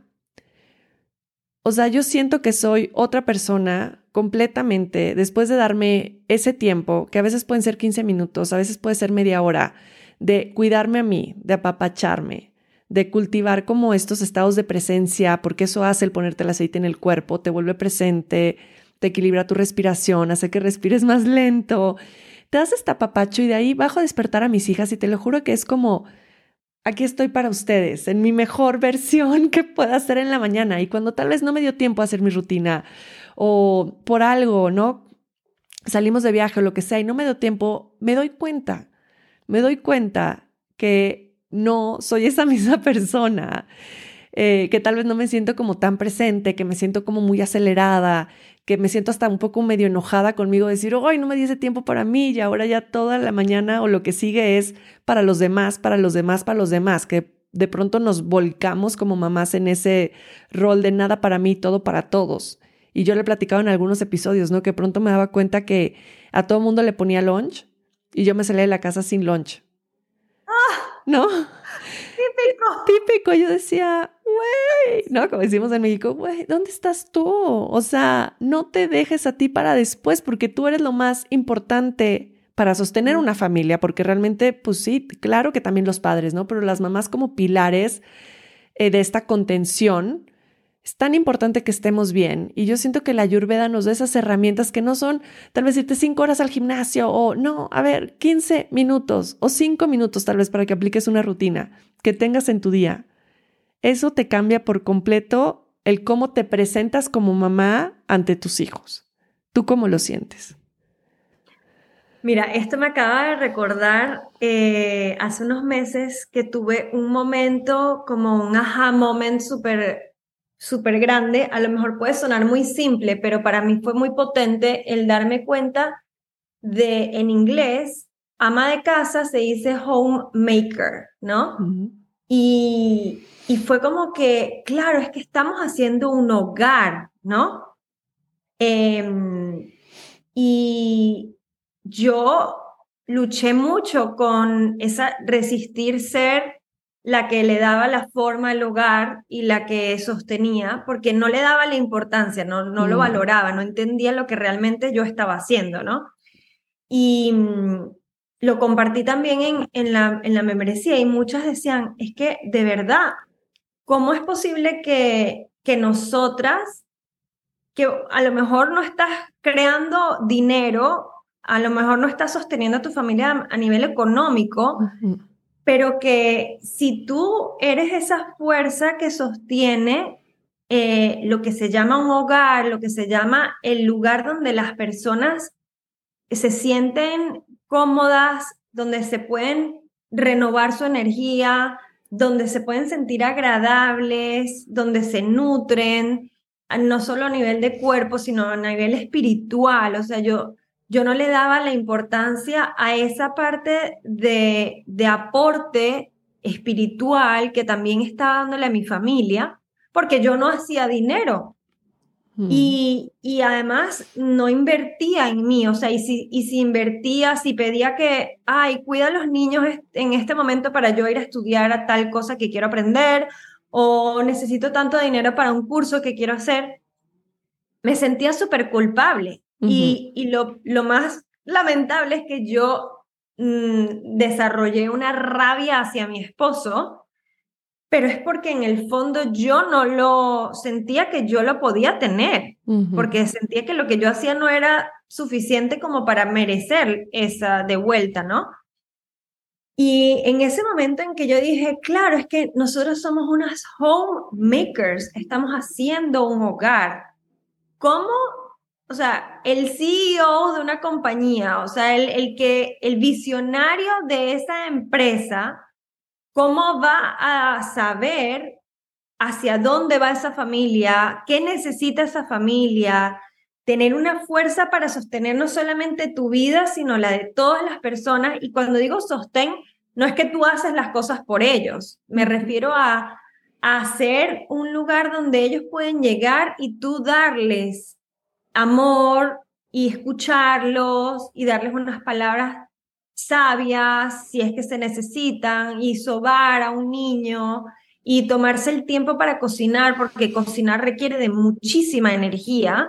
Y si tú no estás bien, no puedes cocinar, no puedes crear un, una comida rica para las personas. O sea, necesitas demasiado amor para poder hacer todo eso constantemente todos los días. Entonces, ¿y qué pasa? Cuando si mi esposo, por ejemplo, o mi hijo no tiene ese hogar que es el que yo estoy creando, ellos no pueden tampoco desarrollarse porque tú no puedes eh, poner atención en un proyecto o en una creación fuera de la casa si tus necesidades básicas no están cubiertas. Y eso es lo que nosotros hacemos, estamos dándoles ese sostén de lo básico para que ellos puedan eh, ir más allá de lo que ellos creen posibles en su vida, ¿no? O sea, es como un trampolín que nosotros les estamos dando a ellos. Entonces, ¿cómo es posible que nosotras en algún momento dudemos de que necesitamos tiempo para nosotras, de que necesitamos mm. alimentarnos bien, de que necesitamos descansar, de que necesitamos arreglarnos, colocarnos aceite, eh, compartir con amigas, hablar, escuchar podcasts como estos, enriquecedores, o sea, ¿Cómo dudamos que necesitamos de todo esto si tenemos que traducir nuestra energía en algo tan potente como crear un hogar? Es impresionantemente, eh, o sea, es increíble lo que se necesita para llegar allí. Y si lo estamos haciendo, y a lo mejor no lo estamos haciendo perfecto de acuerdo a las expectativas que uno tiene de revista o de algo más allá que a lo mejor no es real, pero que tú todos los días tengas la intención de hacerlo un poquito mejor y hacerlo un poquito, y vas construyendo y te vas a ir acercando a eso que tú sientes que es tu versión más hermosa, no perfecta, sino una versión con la que tú te sientas eso, lo que hablamos ahorita, me siento millonaria, me siento exitosa, pero es de, no, no es de dinero, sino es de, de sentir que en tu corazón eh, hay un match entre lo que tu alma quiere y lo que estás experimentando. O sea, que tú llegues a ese nivel se necesita de mucha fuerza, disciplina, constancia, energía y amor. Mm, qué hermoso, qué hermoso, Mari. Me encantó, me encantó eso que compartiste. Creo que le da un cierre precioso también a, a la importancia de, pues sí, de, de, este, de este rol que tenemos como madres, ¿no? Y cómo va un poco más allá. Y siempre va mucho más allá de lo cotidiano y es algo como mucho más espiritual y mucho más un llamado del alma, ¿no? No, no estamos por casualidad aquí acompañando a estas personitas en su camino, sino creo que es una gran misión y, qué bonito estar despiertos y estar conscientes y hacerlo de una manera amorosa, ¿no? Poder hacer este acompañamiento como, como madres y como papás. Em, para cerrar, Mari, te quiero preguntar, y es la pregunta que hago siempre al final del podcast, ¿cómo encuentras, ya, ya, ya me imagino alguna respuesta, pero ¿cómo encuentras el equilibrio en tu día a día? ¿Cómo encuentras el equilibrio en tu vida? ¿Cómo encuentro el equilibrio en el día a día? Mira, eh, he identificado algunas cosas que me gustan mucho, ¿verdad? Y las uso como, como un hogar, así como lo que estábamos hablando ahorita, ¿no? Como un lugar a donde yo sé que cuando yo hago eso, me cae bien y me, y me vuelvo a despertar. Por ejemplo, para mí es súper importante em, estudiar, aprender, ¿no? Mientras yo, eh, lo que te decía ahorita de que no importa si está perfecto, entre comillas, para mí lo más importante es saber que estoy avanzando, que estoy teniendo la intención de hacerlo cada vez como un poco mejor, no, no mejor que ayer, sino hoy. Me pongo en el presente y digo, ¿cómo lo puedo hacer bien hoy? ¿no? Em, otra cosa que hago mucho es perdonarme, o sea, trato de, de como Em, practicar mucho la compasión. Eso me ayuda mucho cuando estoy con mis pacientes y yo les, les invito a ellas a que sean compasivas, como que me ayuda mucho a recordarme a mí misma que yo también lo tengo que hacer yo conmigo misma, ¿no? La compasión me ayuda mucho a, mm, aceptar, a aceptarme, em, a quitarme la presión y, eso, tener como ciertos momentos en donde, por ejemplo, a mí me encanta una leche caliente con dátiles, o sea, y un poquito de cardamomo, ¿sabes? Entonces, eh, como bajar la velocidad y, y, tomarme esa leche caliente y practicar la compasión, creo que son tres cosas que me ayudan mucho como a volverme a equilibrar y siento que no toman ni mucho dinero ni mucho tiempo hacerlos. Em, y como eso, como volver a, preguntarme, yo siento que yo vivo mucho como, tú sabes, esa película de Drew Barrymore, que ella todos los días se levantaba y le tenían que poner una película para que ella se acordara de su vida. Yo siento que yo soy un poco así, o sea, yo siento que yo todos los días me levanto y me olvido de todo lo que pasó antes de mm. ayer. ¿Sabes? Como que, ok, ¿qué quiero hacer hoy? O sea, ¿qué, ¿qué puedo hacer bonito hoy? ¿O qué me emociona del día de hoy? Y, trato de buscar mucho, elegir inteligentemente en dónde poner la mm. atención, ¿no? Em, creo que esos serían como mis, tratando de, de sentir ahorita en mi corazón, eso es lo que me ayuda a estar en balance. Y como decías tú, yo no hago todas las, yo no hago nasia y masaje y neti y, o sea, no hago todas esas prácticas todos los días. Yo las elijo. O sea, las hago muy eh, con propósito, ¿sabes? O sea, yo digo, hoy siento, que es lo que hemos estado hablando todo este episodio. Sí. Yo siento, ¿qué es lo que siento? Me siento así. Ok, hoy necesito esto, esto y esto y lo hago. Y son cosas que no toman nada de tiempo, son cosas minúsculas. Lo que te, en verdad te... No, no te tienes que ir a Cancún de vacaciones para balancearte. Claro. Lo puedes hacer en un momento en donde tú misma seas honesta y decir realmente qué, qué estoy queriendo. Estoy queriendo esto. Ok, me lo doy.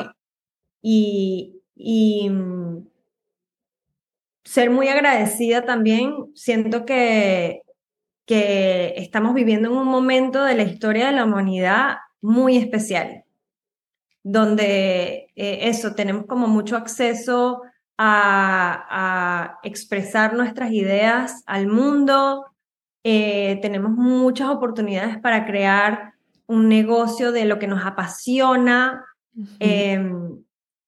y tener nuestros hijos de la manera y criarlos como de verdad queremos hacerlo. O sea, siento que hay mucha libertad hoy en día. Entonces, ejercerla, ¿sabes? Como ejercer esa libertad de decidir lo que quiero cada día, me da muchísima energía.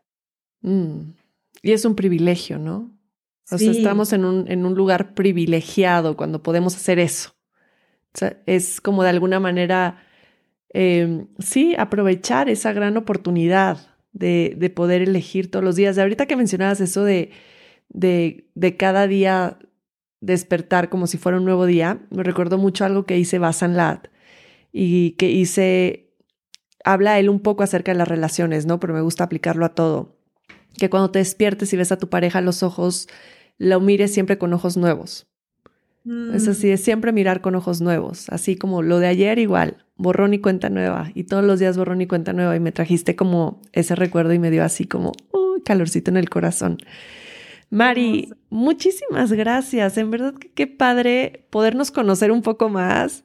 Eh, poderte escuchar. Muchas gracias por todo lo que compartes, por toda la belleza con lo que lo haces eh, y el amor también, eh, desde dónde viene, ¿no? Se siente en tu voz, en tus palabras, como este amor por el ayurveda viene de, de algo muy auténtico.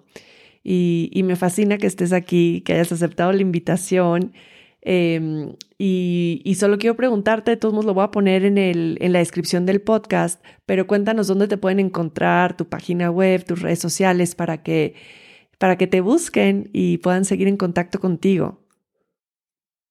Muy bien. Bueno, mi página web es ayurvedaintuitiva.com y mis redes sociales también tienen el mismo nombre. Estoy principalmente en Instagram y en YouTube y acabo de comenzar mi podcast que se llama Honestamente Ayurveda y lo pueden encontrar tanto en Apple como en Spotify. Em, y bueno, creo que eso es todo.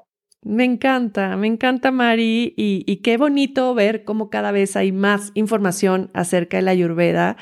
Eh, creo que eso es, eso es valiosísimo y justo platicábamos eso al principio del episodio que te decía que quiero abrir este espacio para que eh, más especialistas, más profesionales puedan compartir desde su visión de la ayurveda un poco de, su medicina. Y, bueno, las puertas en este podcast siempre están abiertas para ti. Muchísimas gracias por, por compartirte y pues deseando de corazón que esto sea de mucho beneficio para todas las personas que lleguen a escucharlo. Muchas gracias, Mari.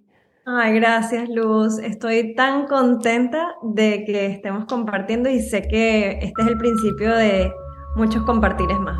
Sí, así lo siento. Gracias infinita y gracias a todos por, por estar aquí, por escucharnos. Satnam.